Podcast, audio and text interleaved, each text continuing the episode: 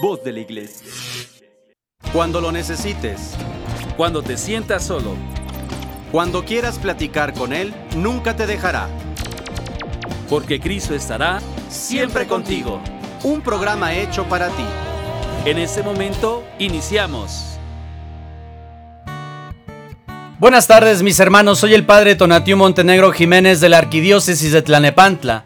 En este tu programa, Cristo siempre contigo. Es un programa hecho para ti.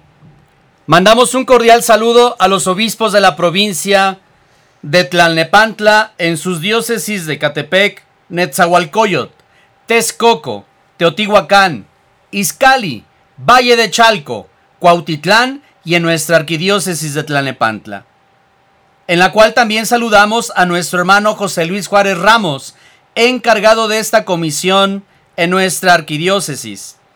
Agradecemos a Raúl Oregón y César Casas su apoyo aquí en la cabina. Y también saludamos a nuestro hermano y amigo Carlos Pierdán, que generosamente nos presta su estudio Pierdans en Atizapán de Zaragoza. Con especial aprecio, también saludo a mi hermano Carlos Piña Almanza, que comparte con nosotros en este lunes su sabiduría. Gracias, Padre, por estar con nosotros. Muy buenas tardes. No, ¿qué tal? ¿Qué onda? ¿Cómo están? Muy buenas tardes. Es un gusto poder compartir con ustedes este espacio, Padre Tonatiu. Eh, ya ocho días y bueno, hoy nuevamente tenemos la gracia de poder estar junto con nuestros hermanos. Eh, pues bueno, compartiendo a través de estas redes, esas redes sociales que son el medio por el cual podemos llegar hasta tu casa, al trabajo, donde te mueves constantemente y que seguramente hay quienes nos siguen este, este, escuchando eh, a lo largo de la semana a través de Spotify, este, YouTube, en fin, gracias a todos ustedes que a lo mejor no están ahorita en vivo, pero que posteriormente se siguen conectando, o aquellas personas a quienes llegamos a través de diferentes eh, compartires de unos y de otros, eh, que hemos incluso hasta superado ya muchas fronteras, gracias a todos los seguidores en Argentina, en Estados Unidos, en Brasil, Colombia, Colombia, en fin, son- Texas. eh, en Canadá también hay por ahí personas que nos siguen. Gracias, gracias de verdad. Eh, Carolina del Norte, a todos ustedes, Dios nos los bendiga, de verdad. Es, es un placer poder compartir siempre con ustedes eh, pues la vida y sobre todo hoy nuevamente nos tomamos de la mano de Jesús para que Él esté y siga estando siempre contigo. De tal manera, mis hermanos, que, bueno, pues saludamos a todos aquellos que están con nosotros en la, en la, en, en- en este, en Facebook, ¿verdad? Y en YouTube los saludamos con mucho aprecio, los bendecimos y también les pedimos que oren por nosotros. Hoy, mis hermanos, lo prometido es deuda. Hoy queremos ver las partes de la misa que todo cristiano debería entender en este ámbito de la liturgia. Hemos hablado ya en algunos programas anteriores sobre la liturgia específicamente, las posturas corporales, lo que quiere decir tenerlo con, con- con gran sentido. Y entonces al unir la liturgia en, nuestros, en nuestras acciones corporales, en este sentido interno del por qué nos hincamos, por qué saludamos, por qué nos persignamos, por qué nos paramos, por qué nos sentamos, este, por qué contestamos y qué contestamos, con esta parte de las, de las, eh, pues de la estructura de la misa, eso hace una liturgia limpia, hermosa, que en realidad dicen los liturgos, liturgos, que cuando se hace una liturgia correctamente, entonces se hace una oración correcta hacia Dios y esa oración Dios la toma por medio de la postura corporal del sacerdote, como decía el padre Carlos en, en programas anteriores, el sacerdote hace esta postura, ¿verdad? Abriendo los brazos para tomar la oración de toda la comunidad, de todo el, eh, los participantes de la misa y lo pone en presencia de Cristo en la Eucaristía. Ese es el sentido. Por eso también queremos invitar pues a algunos hermanos sacerdotes que ya no tienen estos, estos gestos corporales o eh, pues se les hace igual tenerlos o no tenerlos, pues a que lo retomemos porque es hermoso que uno como, como el que preside, como el alter Christus, pues presente al Padre todas estas intenciones, todos estos deseos de la comunidad, Padre Carlos. Así es, y es muy importante que sigamos conociendo esas partes de la misa para poder vivir lo que Dios quiere, lo que Dios nos ha dejado, porque toda la Eucaristía, amigos, es bíblica. Eh, y a lo largo de toda la historia de el devenir de los años, pues obvio se ha ido perfeccionando esta parte de poder participar de una manera conveniente de la Eucaristía. Y bueno, y al día de hoy nosotros, a lo mejor puedes tener 10, 15, 20 años, 50, la edad que tengas. Pero lo más importante es pensar qué tan conscientes somos de lo que estamos celebrando, como hemos mencionado a lo mejor en programas anteriores, cuando se hablaba de esta parte de lo que eran las posturas, yo creo que te acuerdas. Eh, y bueno, juntamente con ello pensar entonces en estas partes en las cuales se divide la misa, cómo vivirlo, cómo hacer que la Eucaristía sea una verdadera y una auténtica fiesta y sobre todo ir de, identificando lo que son estas partes de esta celebración maravillosa, tan hermosa. Esta, estas partes de la misa, al cual le llamamos formulario o le llamamos pues, la estructura de la, de, la, de la misa, acuérdense mis hermanos que tuvo una, tuvo una modificación, una actualización, este, pues en el Concilio Vaticano II. Estamos hablando de los años 62-65 y que pues ahora eh, nos cuesta a las nuevas generaciones entender mucho este aspecto. Hay cristianos que pues ni siquiera les interesa formarse en su fe y mucho menos en la liturgia. Pero es tan importante, mis hermanos, como quien sabe guisar un guiso y al momento de probarlo sabe todos los elementos que tiene ese guiso o un pastel, sabe cuáles son los ingredientes que le puso ese pastel y saborea mejor, el paladar como que los identifica, ¿verdad? Y entonces nuestra, nuestra fe tiene que identificar todos estos bemoles que tiene pues incluso la música litúrgica que algún día sería padre que pudiésemos tener una un este un programa con algún músico Padre Manuel Venegas puede ser una opción. Raúl Oregón también puede ser. Carlos Pierdán también. Podría ser, que por cierto también tenemos ahí una... una, una se, escapado el Charlie. Eh, tenemos ahí una promesa con, con, las personitas que nos escuchan, este, pues de la entrevista de la conversión del padre, del padre, de Carlos del Padre de sus hijos, claro que sí. hijos. Entonces, mis hermanos, eh, tanto la música como los movimientos, como las partes de la misa, todo eso, mis hermanos, de verdad es una gran riqueza que no tenemos que pasar desapercibido, que ojalá y que lo aprendamos, que ojalá y que constantemente estemos escuchando estos programas para que constantemente cuando vayamos a misa podamos saborearlo, Padre Carlos. Así es, así es, amigos. Eh, yo recuerdo cuando estábamos en el seminario, nos hablaban de dos grandes partes, Padre, de, lo que era la celebración de la Eucaristía, que era eh, la primera parte que es la liturgia de la palabra y la segunda parte la liturgia de la Eucaristía, que a su vez tiene diferentes momentos, ¿no? Cada una de estas, de estas partes, pero bueno, creo que hay por ahí algunas personas que nos están saludando, nos están escribiendo. ¿A quién tenemos por ahí? Tenemos a Dulce Mota, Marisol Col, Elenita García, Silvia García, María Pérez, Ruth Torres, Irene Cuevas Beltrán, muchas gracias. Berito Ute, Fanny Carreola, Esther Medina, José Roberto Mendieta Mendiola. No, no, es Mendoza. Ah, Mendoza. Bueno. Él es americanista, no sabe de fútbol tampoco. Eh, Julia, por cierto, arriba el Cruz Azul, somos campeones.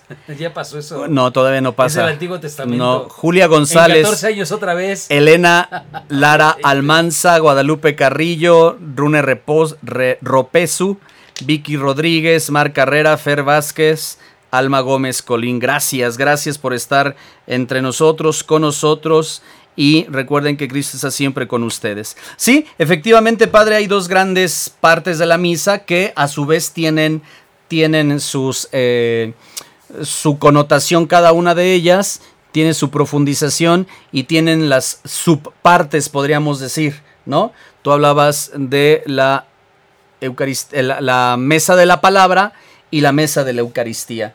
Así es. Que conllevan ciertas partes y que pues hoy esperamos este poder concluir porque pues igual y se va a dos programas, no lo sabemos, ¿no? no lo sabemos porque ya ven que este pues yo de repente hablo de más y no hablo bien y digo puras barrabasadas, entonces va el tiempo, ¿no? Entonces, Padre Carlos, eh, platícanos un poquito sobre el saludo inicial. Ya veíamos en programas anteriores que hay que salir con tiempo, llegar al templo con tiempo, persignarnos sabiendo bien en dónde llegamos, con quién nos presentamos, a quién ponemos en quién ponemos toda nuestra confianza de la mente, de las palabras, de las pasiones, de los sentimientos y de la persona frente a Jesús eh, este, en el sagrario. Eh, somos conscientes de que llegamos a celebrar con una, con una comunidad, que eso también es una gracia, ¿verdad? Porque imagínate, pues llegar tú solo y vivir tú solo la Eucaristía, pues a veces tampoco valoramos eso, ¿no? Sí, y ojo con esto, ¿no? Porque estamos todavía en esos temas de la pandemia aun cuando he pasado bastantes, este, bueno, ya tiempo, y tenemos esa oportunidad ya de participar de la Eucaristía, guardando lo que es la sana distancia, en fin, todo ello. Y ojalá, no sé si ustedes recordarán, hay muchos templos antiguos que tienen un, atrio bastante amplio. Y el atrio tenía su razón de ser, ¿no? Porque desde que estás llegando a este espacio, que ya es un espacio sagrado, te va disponiendo esa distancia desde la entrada del atrio hacia la entrada del templo para empezar a dejar todas aquellas cosas que a lo mejor traes de preocupación ese fin todo ello. Oh, mira, yo no había pensado para, en eso. Para entrar dispuesto a lo que es el templo. Esa era la razón de ser de, esos, de esos atrios.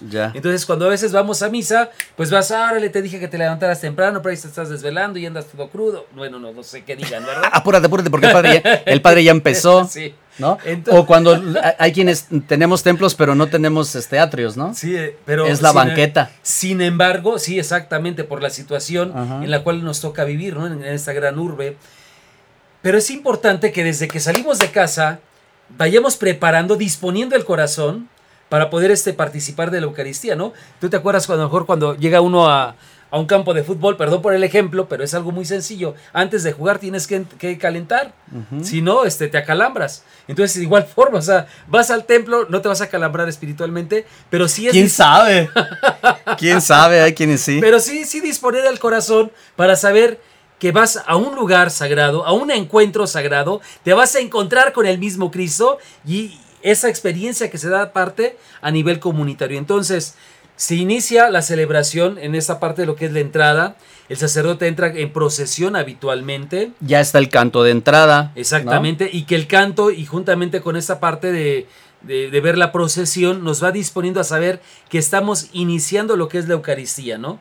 Y nos vamos este, poniendo en esta sintonía de preparar el corazón para estar en sintonía con nuestro Señor y poder contemplar esta fiesta sagrada, ¿no?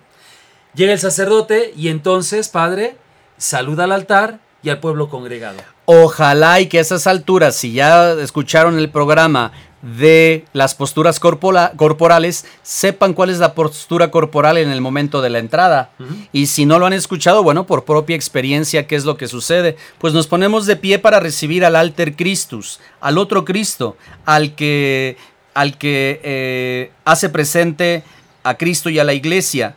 Y por eso es que nos ponemos, nos ponemos en pie para recibir a Jesús en el rito inicial. Y recordemos que el canto, híjole, no sé por qué me estoy inclinando ahora tanto al canto, pero el canto de entrada es, eh, debe ser comunitario, ¿no? La iglesia que va a la presencia de su Señor, no un canto de reflexión, sino un canto de comunidad, ¿verdad? Entonces, eh, el saludo de rito inicial, listos. Los ritos iniciales duran hasta antes de la oración colecta. Es decir, el rito inicial es el saludo en el nombre del Padre y del Hijo y del Espíritu Santo. Y decíamos en programas anteriores, es ahí donde empieza la misa. Procura ya estar puntual cuando empieza la misa. ¿Verdad? Y cuando empieza la misa, insisto, el, canto de entrada y posteriormente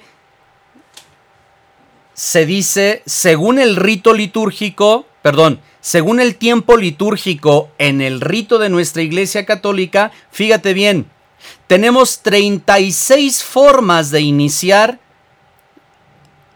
nuestra misa. 36 formas. Por eso aquella persona que dice que la misa siempre es lo mismo, Perdón, solamente está gritando su ignorancia. Porque para poder iniciar la misa tenemos un saludo de adviento. y en el Adviento hay cuatro formularios, si mal no recuerdo. Luego, el de Navidad, y también tiene sus formularios. El, tiene dos, dos el de Navidad. Después de la Navidad está la Epifanía, luego el tiempo ordinario, luego la Cuaresma, luego la Pascua, luego Pentecostés y luego otra vez tiempo ordinario. Todas estas formas, perdón, todos estos tiempos litúrgicos, litúrgicos tienen sus formas tanto de saludo como del Señor ten piedad que es la segunda parte de los ritos iniciales. Lo estudiaste bastante bien, padre, me doy cuenta, eso me da mucho gusto. Estabas uno, dos, tres, perfecto. Sí, esas, esta parte de, eh, a lo mejor hay sacerdotes que se sienten más cómodos haciendo el mismo saludo cada ocho días. Digo, eso tampoco le quita mérito a la celebración de la Eucaristía, pero sí cuando saludamos es poder, poder ponernos en esta comunión entre quien preside con la comunidad. Entonces, ojalá cuando el sacerdote diga en el nombre del Padre, del Hijo y del Espíritu Santo, se escuche ese amén, pero de una manera eh, al unísono, ¿no? Y cada vez que respondemos como comunidad, que sea con esa fuerza, ¿no? O sea, amén. Fíjate que yo ahorita me voy a adelantar muchísimo, pero ahorita que lo nombras, sí. Este sí, porque en mi comunidad Saludos a toda la comunidad del Padre Tonatiuh. Cuando haces la, y no en todas las misas, pero sí en algunas, cuando se dice el Evangelio, este, eh, cuando dices proclamación del Santo Evangelio según San Juan, la gente tiene que contestar, ¿no? Y hay ocasiones en que yo les tengo que decir. Se dice, gloria a ti, Señor. Exacto. Gloria a ti, Señor. Todos y no sé por qué no logramos entender que en ese momento todos tenemos, en todas las contestaciones tenemos que un, al unísono, porque la misma fe nos dice a un solo Señor, en una sola fe, a una sola voz. Ajá. En sintonía. Exacto. Entonces, qué padre sería, amigos, que ese domingo que tú veías a misa, si vas entre semana, lo hagas con fuerza, con mucho amor, con mucha pasión, que pongas tu corazón al lado del de Cristo. Y junto con tu sacerdote, con tu párroco, imagínate esa celebración viva, eficaz. Y bueno, entonces el sacerdote, por medio de este saludo, manifiesta a la asamblea reunida la presencia del Señor. Yo creo que eh, la razón de ser padre, y ahorita que lo estás diciendo me viene a la mente, ojalá y sea fusión del Espíritu Santo, la gente sigue pensando que la misa es del cura y que solamente depende del cura, cuando la celebración es de todos es de la comunidad, ¿no? Y pues a veces por mucho que lleves el ritmo de la misa, cuando la gente no contesta, pues el ritmo se te viene abajo, ¿no? Sí, claro. Entonces eso de lo que tú estás hablando y es, es, importante. Es importante poner el corazón y por eso en los programas anteriores de revisar qué es la liturgia, de saber qué es lo que estamos haciendo, para que cuando lo hagamos lo hagamos con pasión, porque sabemos a quién se lo estamos diciendo, Padre. Así es, amigos. Y posteriormente de este saludo viene el acto penitencial, que lo vamos a platicar después de este pequeño, de este pequeño corte, Padre. Regresamos, estamos en tu programa Cristo, siempre contigo. Ya estamos de vuelta, continúa en Cristo siempre contigo.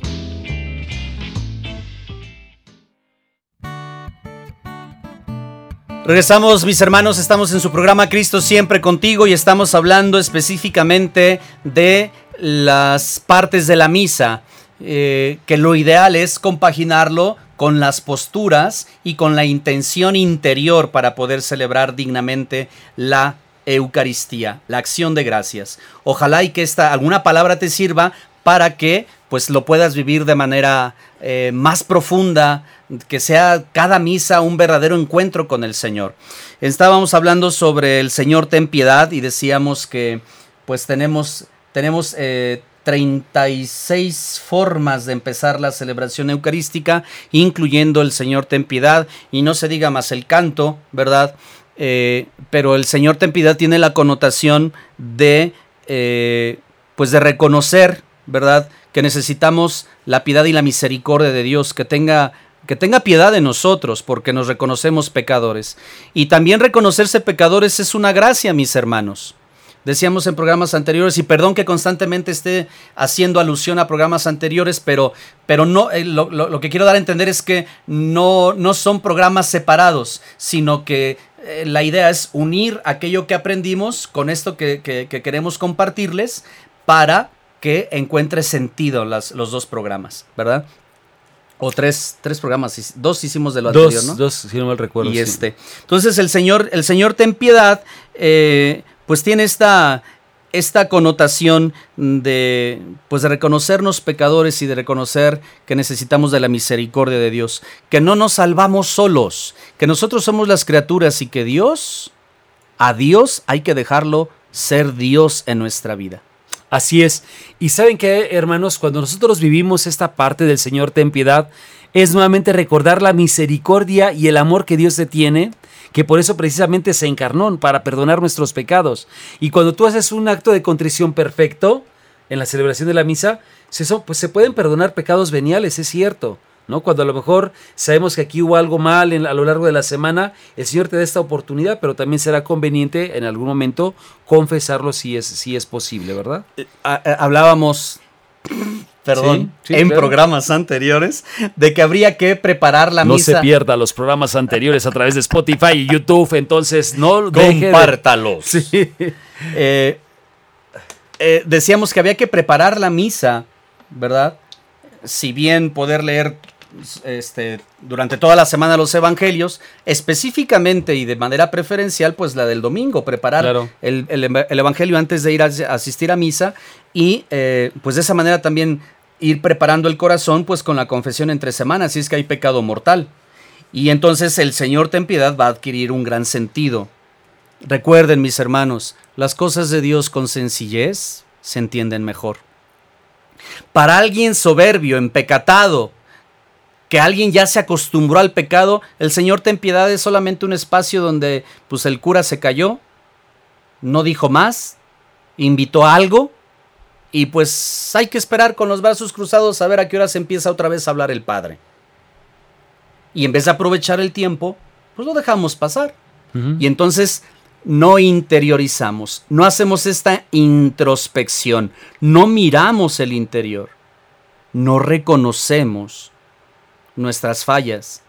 Y el que no reconoce las fallas, pues desgraciadamente, pues es soberbio, ¿no? Así es.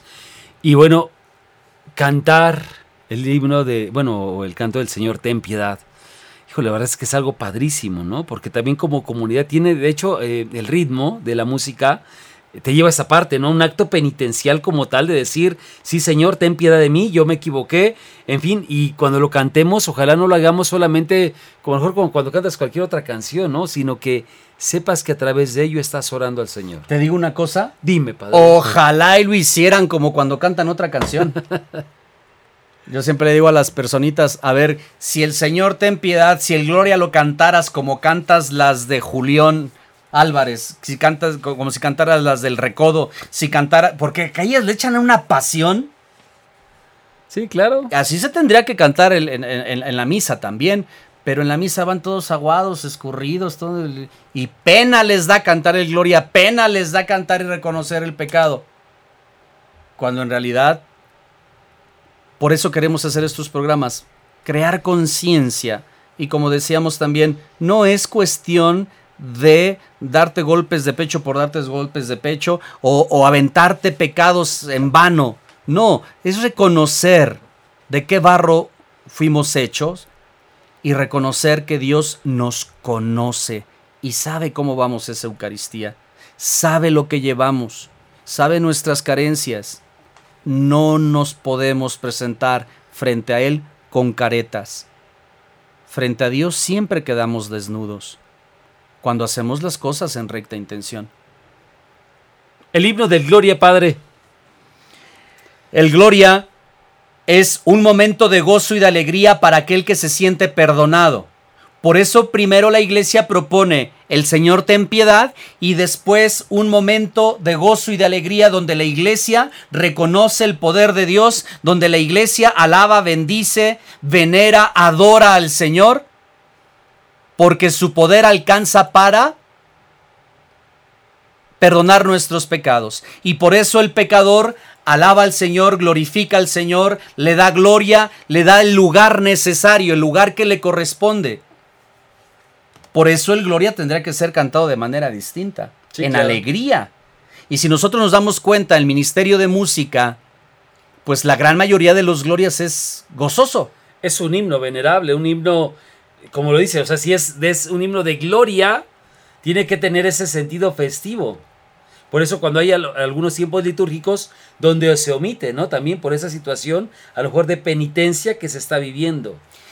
Pero Inclu- cuando se canta, obvio, se canta con ese esplendor, con esa majestuosidad. Coros que nos están escuchando, púlanse más, por favor, porque de verdad que a través de ti, también el hermano o la comunidad ahí congregada, los invitas a, participar de esta celebración de la Eucaristía. La liturgia dice que el ministerio de música tiene que ayudar a cantar, motivar a cantar a la comunidad, pero nunca suplir a la comunidad. Entonces, el coro tiene que hacer esa motivación. Por eso, como decía el padre, pues tienen que ensayarle y cantarle bonito y cantarle al Señor, porque también en la vida en la vida del ministerio de música, pues también tiene su espiritualidad particular, ¿no? Y eso ya estaremos hablando de ello primero Dios de la música. Eh, Si no se canta, al menos que se recite. Pero yo me he dado cuenta que cuando recitamos el, el Gloria, algunos así como que no saben, se me va, padre. se les olvida. ¿no? Es, es- a veces es común, ¿por qué? Porque no, lo, no estamos habituados a recitarlo, pero estar también preparados para ello, ¿no? Ojalá. Porque no lo hacemos consciente, ¿no? Cuando Sí, lo cantamos. Exactamente. O a veces hay coros que de repente a lo mejor se les brinca una parte, ¿no? Entonces, ojalá tengamos también ahí nuestros esquemas para seguir cantando. Oye, ¿nunca se te ha olvidado el Gloria en Domingo? No, A mí sí, no, no, no. a mí sí. Me han, salido, el credo. me han salido otros tonos que de repente dices, mejor lo recitamos, ¿no? A mí el Recitémoslo. credo. A mí el credo. Y luego los de, los, los de Liturgia. liturgia. Padre, no hizo, no hizo el credo. ¿Y por qué no me llaman la atención? Les digo. ¿Por qué no me recuerdan? Pero yo creo que pues a veces es por el, también el cansancio, ¿no? De- ¿no? Y cuando, bueno, en el ministerio que realizamos, el padre Tonatiuh, un servidor, eh, pues a veces después de tantas celebraciones en domingo, por las circunstancias, no por este, por otra circun- por otra, otra situación especial, eh, sino porque las comunidades, las capillas que tenemos que atender, pues nos llevan a una situación así, ¿no? Entonces, si de repente, y dices, es que ya, ya tengo que empezar la otra misa y, tengo que recorrer de aquí hasta allá. Sí, sí. A mí me pasó hace poco. Perdón, perdón, voy a contar un trauma personal. Hay tianguis, Experiencia, Hay experiencia. tianguis afuera de la parroquia, ¿no? Entonces, a veces tardo 10 minutos para salir del templo en el carro para irme a la otra capilla. Por el tráfico que se hace ahí. No, no sabes. Y tú con la angustia de decir, van a decir, el padre llegó tarde. Sí, Sí. claro. Pero, Siempre llega- son cuando- situaciones accidentales. Cuando va el obispo te acusan. El padre siempre llega tarde. Sí, nunca falta por ahí alguien. Pero bueno, creo que, espero que nunca eh, sea por otra, otra situación, ¿verdad? Señor Antonio, mea culpa, mea culpa. Si llegó tarde a veces a las misas. Es el tianguis. Es el tianguis. Bueno, pero bueno, así, así pasa esta parte. ¿La Entonces, los Ah, ritos, los ritos iniciales, entonces, mis hermanos, terminan hasta el gloria. Eso, todo eso son los ritos iniciales. Y entonces, cuando empieza la oración colecta, mi hermano, a la cual le tenemos que poner muchísima atención, tanto la oración colecta como la oración después de la comunión, porque la oración colecta nos va a dar la directriz por dónde va la celebración y la oración después de la comunión nos da el mens- el, eh, la misión que Dios quiere para ti. Y creo que son dos oraciones que poco se le ponen atención. ¿Por qué? Porque apenas estás diciendo la oración colecta y entonces los de liturgia ya están haciendo reverencia. Así y es. toda la gente ve a los de liturgia y no escuchan la oración colecta. Por eso, en lo particular, yo siempre les digo, espérense y después de la oración colecta, entonces sí, con toda tranquilidad, pasan, hacen reverencia para ir a hacer las lecturas.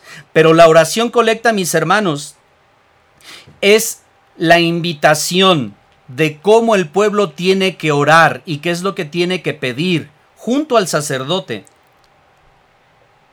Y esta oración que ya está inscrita en el misal romano, la hace toda la iglesia. en cualquier parte del mundo.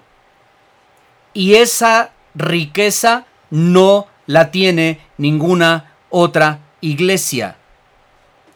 Es decir, lo que nosotros pedimos aquí, lo piden en Australia, con las mismas palabras lo piden en Baja California, lo piden en Indonesia y lo África. piden en África. Todo. Es la unidad de la iglesia en la liturgia. Y recordar nuevamente, cuando se dice es oración, colecta, el sacerdote dice oremos y guarda un momento de silencio. Ese espacio de silencio es para recoger todas las oraciones, las intenciones de la comunidad, que aun cuando a lo mejor no se leyeron, van a estar presentes en esa celebración. Voy a decir algo que es importante que ustedes sepan. Aun cuando tú no hayas anotado esa intención en la misa, con el deseo que tú tienes de aplicar esa misa por esta necesidad, esa oración o esta, esta intención es aplicada.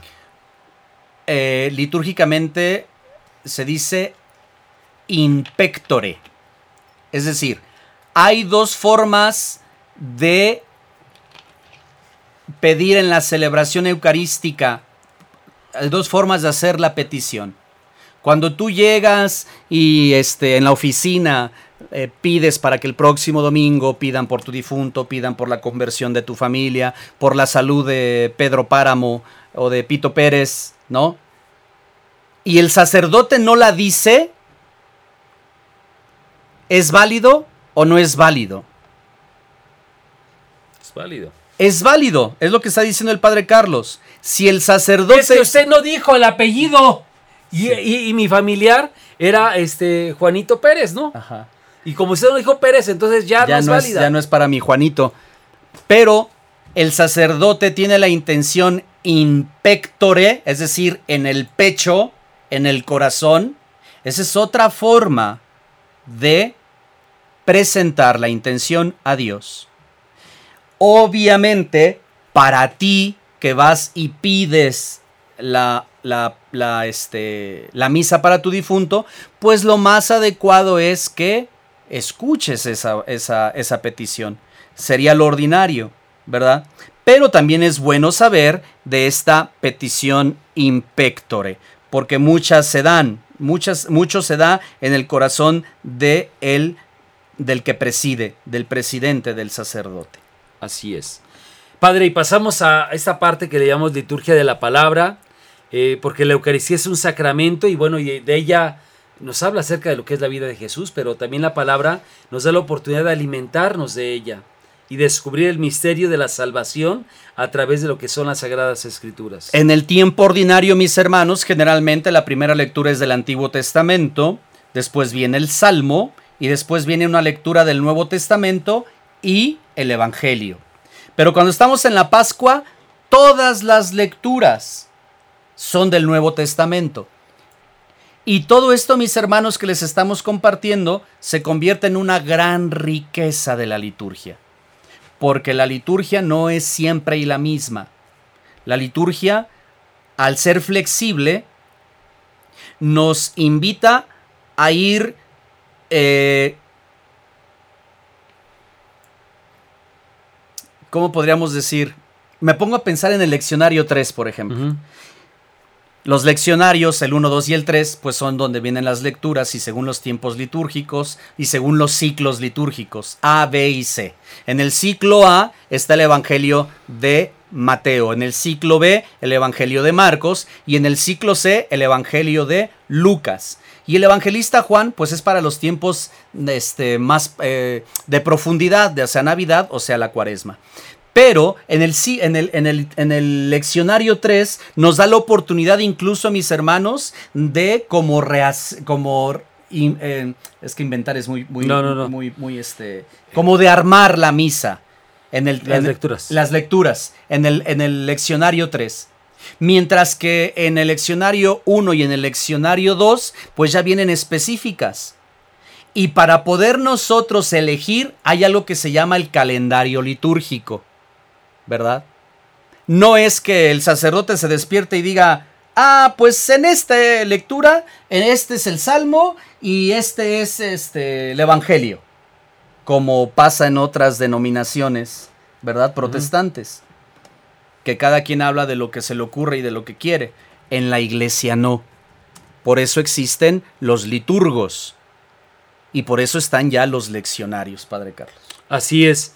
Eh, en lo que es las Sagradas Escrituras, ustedes van a descubrir, o en, la, en lo que es eh, la liturgia de la palabra, la forma en la cual Dios habla a su pueblo. Y vamos a poder comprender, cuando habitualmente en la primera lectura es el Antiguo Testamento, podemos descubrir a veces cómo esos paralelos o hay este, prefiguraciones de lo que Jesús va a vivir posteriormente en el Nuevo Testamento. Anuncios.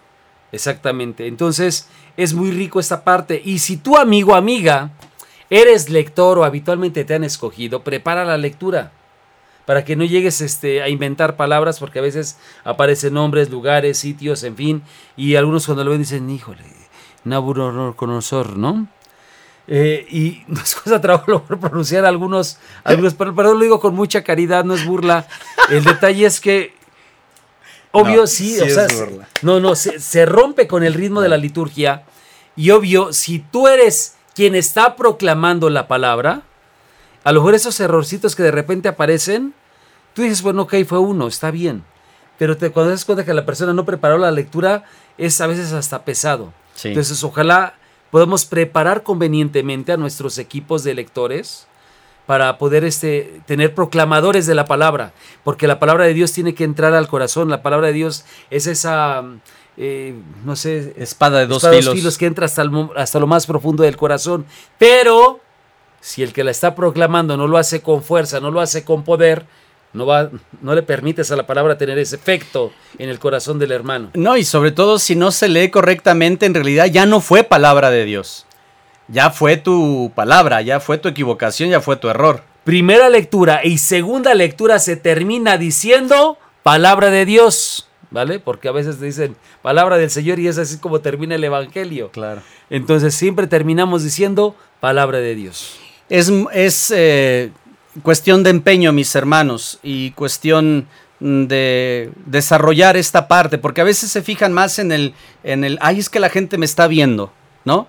O se fijan más en, el cuestión de, de, este, pues de qué van a decir, en vez de, fijarse bien en desarrollar la, la palabra de Dios, ¿no? De practicar bien la palabra de Dios.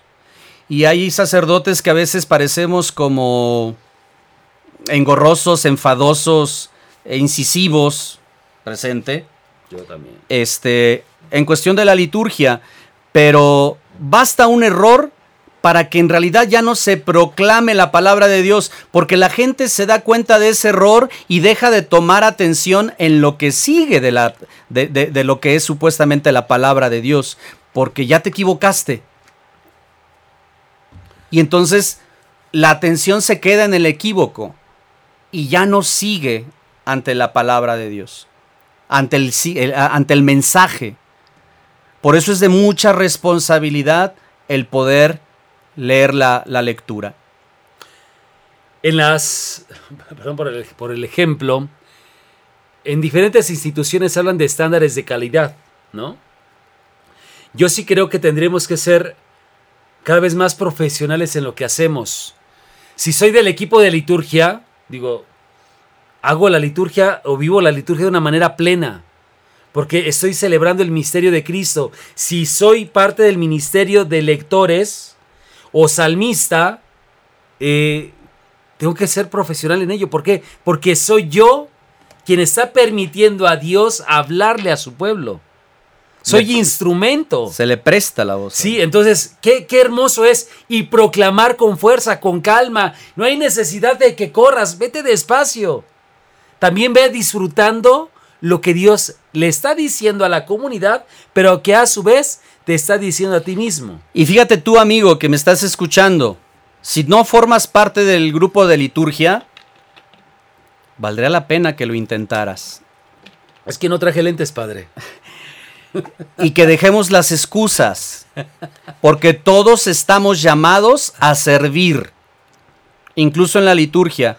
En algunos otros programas también decíamos que no hay que eh, secuestrar la liturgia y hay que invitar a otras personitas que aunque lleguen el domingo unos minutitos antes, se les da la lectura para que lo lean. Generalmente hay que darles la segunda lectura porque es del, del, Nuevo Testamento y son un poquito más fáciles las lecturas que algunos nombres del Antiguo Testamento o algunas situaciones, algunos lugares del Antiguo Testamento. Pero hay que motivar también que la participación de la comunidad se pueda dar. No secuestrando la, la, la liturgia, pero también tú que nos escuchas y que no formas parte de, del grupo de liturgia, también tienes que animarte, porque prestarle tu voz a Dios para que la comunidad reciba su mensaje, mis hermanos, qué mayor dignidad. Por eso la invitación es para que todos lo hagamos. El salmo, ¿no? Que también tiene que ser proclamado, cantado por la comunidad, por el salmista. Cuando sucede que por alguna razón el hermano o la hermana que le tocó no podía cantarlo bien, apóyense con el, el coro, ¿no? A lo mejor pueden cantar juntos el estribillo, la antífona. Eh, y bueno, y con ello pues podemos, este, a lo mejor, después ya la, todo lo que son las pequeñas estrofas, podemos este, empezarlas a, leer, ¿no? Y no a cantar exactamente. Si, yo soy de la idea y a veces así les digo en las comunidades donde he estado, si lo puede cantar, cántelo, si no, recítelo, es mejor. Pero de suyo el domingo tendría que ser proclamado, tendría que ser cantado. Eso es lo que dice la liturgia. Se recomienda, pero si ¿verdad? no lo sabe cantar, mejor este recítelo. Gracias.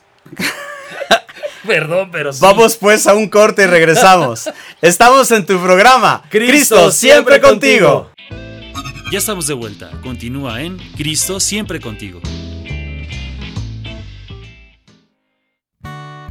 Amigos, estamos de vuelta en tu programa Cristo siempre contigo.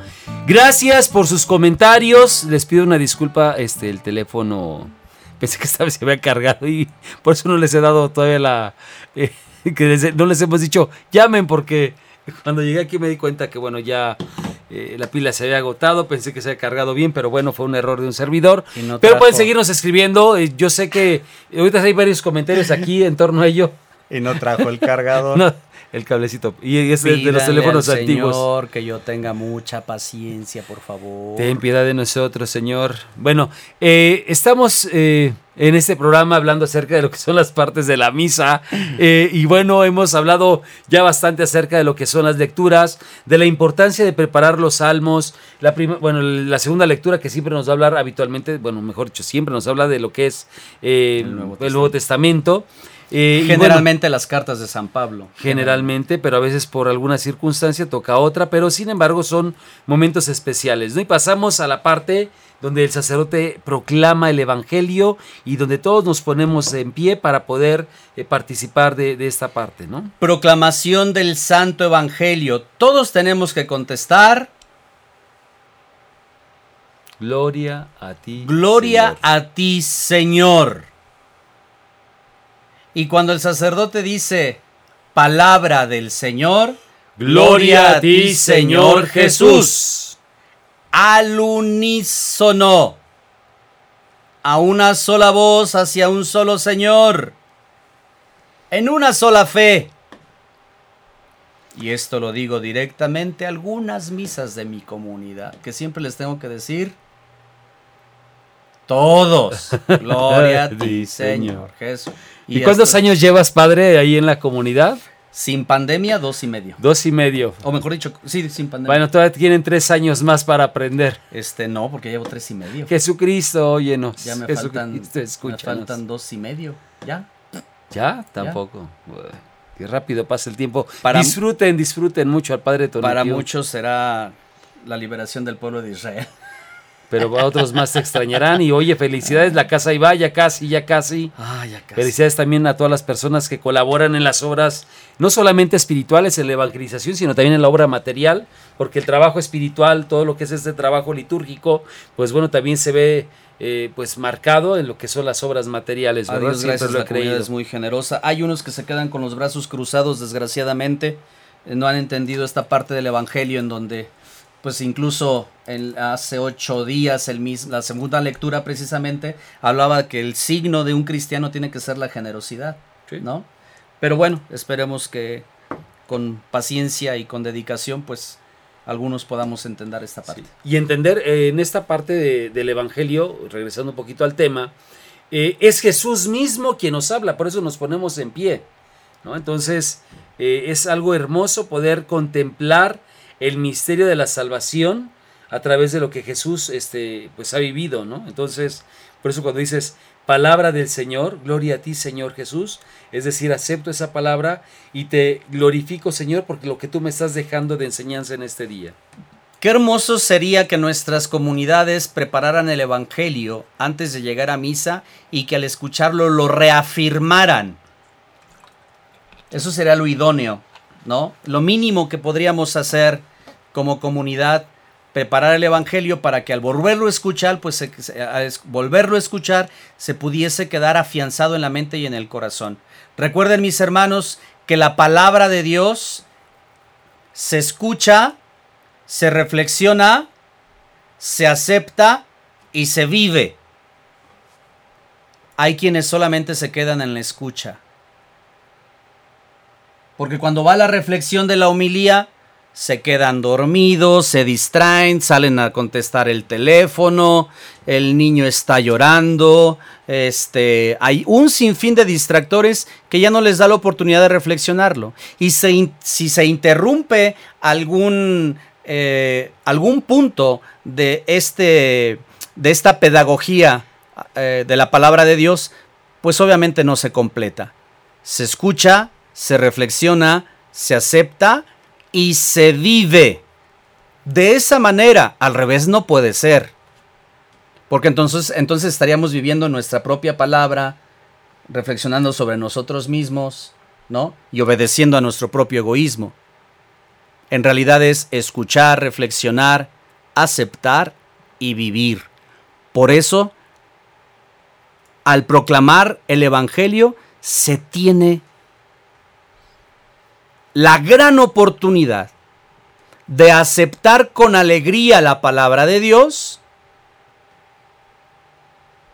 y hacerlo con muchísima atención. Ojalá y que tú lo hagas así las veces que vas a misa.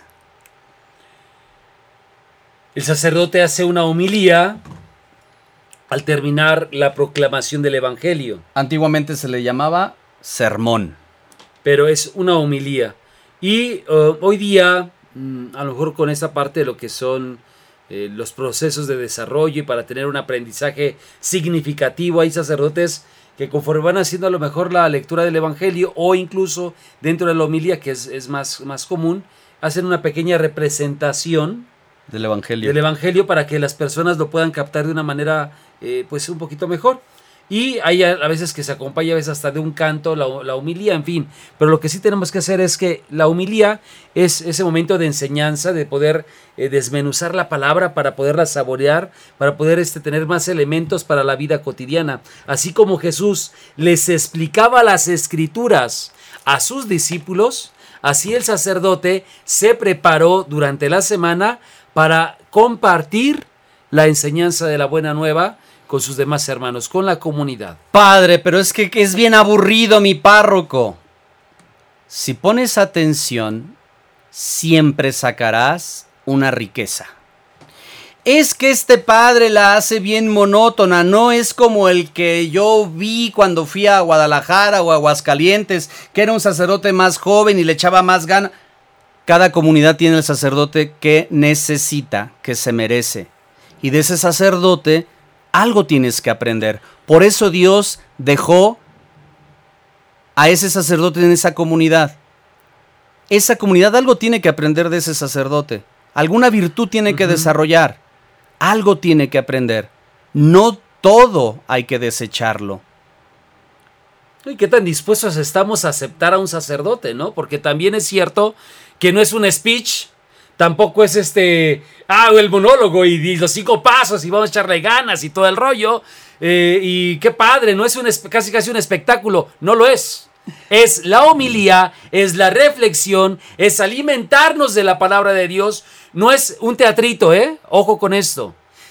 Y aun cuando a lo mejor el tono o el ritmo de voz del sacerdote no te invitan a eso, te invito a que, y a que descubras lo que Dios te está gritando a ti a través de ese sacerdote anciano, joven, la edad que tenga.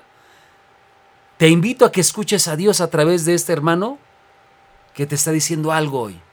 Porque Dios te está dejando una enseñanza. Y es al mismo Cristo a quien podemos despreciar. Por eso no hay que fijarnos, no hay que fijarnos en si la homilía es larga, corta, buena, fea, mala. Más bien hay que fijarnos en la disponibilidad que nosotros llevamos a esa misa, en el agradecimiento que podemos llegar a tener a Dios en esa misa. No es cuestión de homilía, es cuestión de agradecimiento. No es cuestión de situaciones eruditas que pueda llegar o no decir el sacerdote. Claro, sin disculpar a ningún sacerdote, ¿eh? porque la homilía tiene que ser bien preparada. Irremediablemente. Si tú ves, si tú sientes que el sacerdote no prepara, listo. Como comunidad, también tienes la oportunidad de hacer una corrección fraterna a tu sacerdote. Y decirle, oiga padre, ¿le puedo ayudar en algo? Padre. De manera prudente, claro. Sí, claro. Eh, quiere que preparemos juntos la homilía, aunque tú no sepas nada, aunque no sepas cómo aunque ni siquiera te diga que sí, ven el martes o ven el miércoles. Eso ya le va a dar a entender que tiene que preparar mejor la homilía. Yo les voy a dar un tip, perdón. Les voy a decir cómo puede ser de una manera muy discreta para que no los corran de sus parroquias, porque puede llegar a pasar esa parte. No, eh, yo creo que si tú le pides a tu párroco o al sacerdote, eh, padre, ¿por qué no hacemos o nos ayuda a dar este, la lección divina? nos da una lección divina del Evangelio del siguiente domingo para prepararnos nosotros de una manera conveniente, ¿no? Entonces, obvio, eh, de una manera muy discreta, el Padre va a preparar la lección divina y a su vez va a tener otros elementos, otras herramientas para ir preparando. Sin embargo, es lección divina, más no es una preparación de homilía, pero le da la oportunidad de tener una prelectura y tener a lo mejor un campo de oportunidad frente a lo que la comunidad está compartiendo durante la lección, Padre. Tú mandaste a los feligres, a la feligresía a decirme de la lección divina. Ah. ¿Te dijeron eso? No. Ah. Todavía. Pues sí, sí les Me dicen otras cosas, pero. Entonces, mis hermanos, la homilía, listos. La homilía tiene que hablar necesariamente, fíjense, sí de la palabra de Dios, pero también de las situaciones pastorales que está viviendo la comunidad o que está viviendo la nación o que está viviendo el mundo entero. Un sacerdote nos decían en el, en el seminario, debe tener, para preparar la homilía, debe tener la palabra de Dios. El catecismo de la Iglesia Católica y el periódico. De tal manera que cuando un sacerdote hable de una ideología, lejos de enojarte tendrías que agradecer. Porque ese sacerdote está interesado en el bien común, en la justicia, en el que no te laven el que no te hagan el coco wash, por así decirlo. Y que reluzca, que resplandezca la verdad. Cuando un sacerdote habla de política de igual manera, aunque es difícil que se hable de política plenamente. Se darán algunos tips, se darán algunas señales. Pero incluso la política tiene que ser discutida. No es un tema exclusivo que necesariamente se tenga que hablar fuera del templo. Y no es que la iglesia se meta en política, sino que la política ya se ha metido en temas de la iglesia por lo menos en México y por lo menos en muchos lugares del mundo. Ahí está Canadá. Seis templos se quemaron en las semanas anteriores. Templos cristianos católicos. Por un error histórico. En donde la iglesia fue víctima. Y por no saber la verdad, pues acaban con los templos. De tal manera que siempre habrá una riqueza en la homilía de cualquier sacerdote. Siempre habrá una enseñanza si lo tomamos con sencillez, no con soberbia. La profesión de fe. Con el símbolo credo, el pueblo da su asentimiento y respuesta a la palabra de Dios proclamada, en las lecturas y en la homilía, y trae su memoria antes de empezar la celebración eucarística sobre lo que es la norma de su fe. Cuando recitemos el credo, yo sé que a lo mejor no tenemos hojitas no dominicales, pero si tú tienes la oportunidad, trata de irlo reflexionando poco a poco. En el credo encontramos cosas muy ricas y es lo que uno como católico cree. Fíjate que ahorita que lo dices, valdría la pena a lo mejor hacer un, un tema sobre el credo, ¿eh? Un, un programa No. sobre el credo. ¿Te, te digo cuántos programas nos va a dar eso? Desde la parte donde empieces, creo en un solo Dios Padre Todopoderoso. Y no, con la primera estrofa tenemos Sí, claro. para claro. un buen ratote, pero puede ser, ¿eh? También, claro, no, no, no, no me cierro esa posibilidad. Porque es todo lo que los discípulos fueron este, también eh, remarcando, ¿no? ¿Cuáles son las cosas que nosotros creemos? El credo de los apóstoles y bueno, y el credo también que sea posteriormente en la vida de la iglesia. Pero ojo con esto, sí es necesario que tengamos conciencia de ello. Yo me acuerdo del padre, creo que fue el padre Feliciano en el seminario, acerca de la meditación de- de- del credo. Saludos, Padre Feliciano. Eh, nos decía lo siguiente, hagan su credo, hagan un credo. Y hicimos un esfuerzo para decir, bueno, sobre las verdades de fe, sin copiar el credo literalmente, pero eran unas reflexiones muy padres, ¿no? Donde se aplicaba también a la vida cotidiana, sobre quién eres, sobre tu familia, sobre tu iglesia, sobre la vocación, en fin, y, y fueron trabajos padrísimos. Eso fue hace, no digo el año porque muchos de ustedes no nacían. Apenas ya tiene- ayer. ya tiene tiempo de eso. Pero fue muy, muy padre, ¿no? Pero esta parte de, de- de contemplar lo que es la profesión de fe es algo muy rico. Todas las verdades reveladas ahí. Yo siempre le comparto a las personas, si tienes alguna duda de fe, ve al credo. Ahí está solucionada, ¿no? Que si es la única iglesia de Jesucristo o no, que si en realidad existe Dios, que si en realidad son tres personas, que si en realidad Cristo este, fue hijo de María o no, etcétera, etcétera. Si en realidad es Dios, si en realidad... En el credo. En el credo, si nosotros meditáramos el credo, nuestra fe sería distinta. El tema es que solamente lo decimos para pasar el examen del, el examen del catecismo, ese catecismo de tres meses, que solamente nos embarraron algunas oraciones, y solamente se dice en misa, y eso a veces conscientemente, pues por eso no sabemos a dónde recurrir, ¿no? Y somos presa fácil de lobos rapaces vestidos con piel de oveja.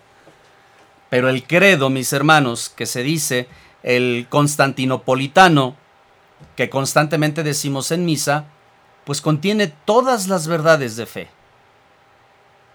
De tal manera que se tiene que decir precisa, eh, de manera precisa e insisto, decirlo desde lo profundo del corazón. Amigos, nos quedamos a la mitad solamente ¿Ya? de... Sí, ya. Ya Otra, otra vez, parte, ya, ya. Ay, Dios mío. Otra Es vez que- nos están es que hablas de política, padre, ¿cómo es posible? Tenemos que haber hablado de otras cosas. Padrecito, dedíquese a lo suyo, por favor, ya no le vaya al Cruz Azul.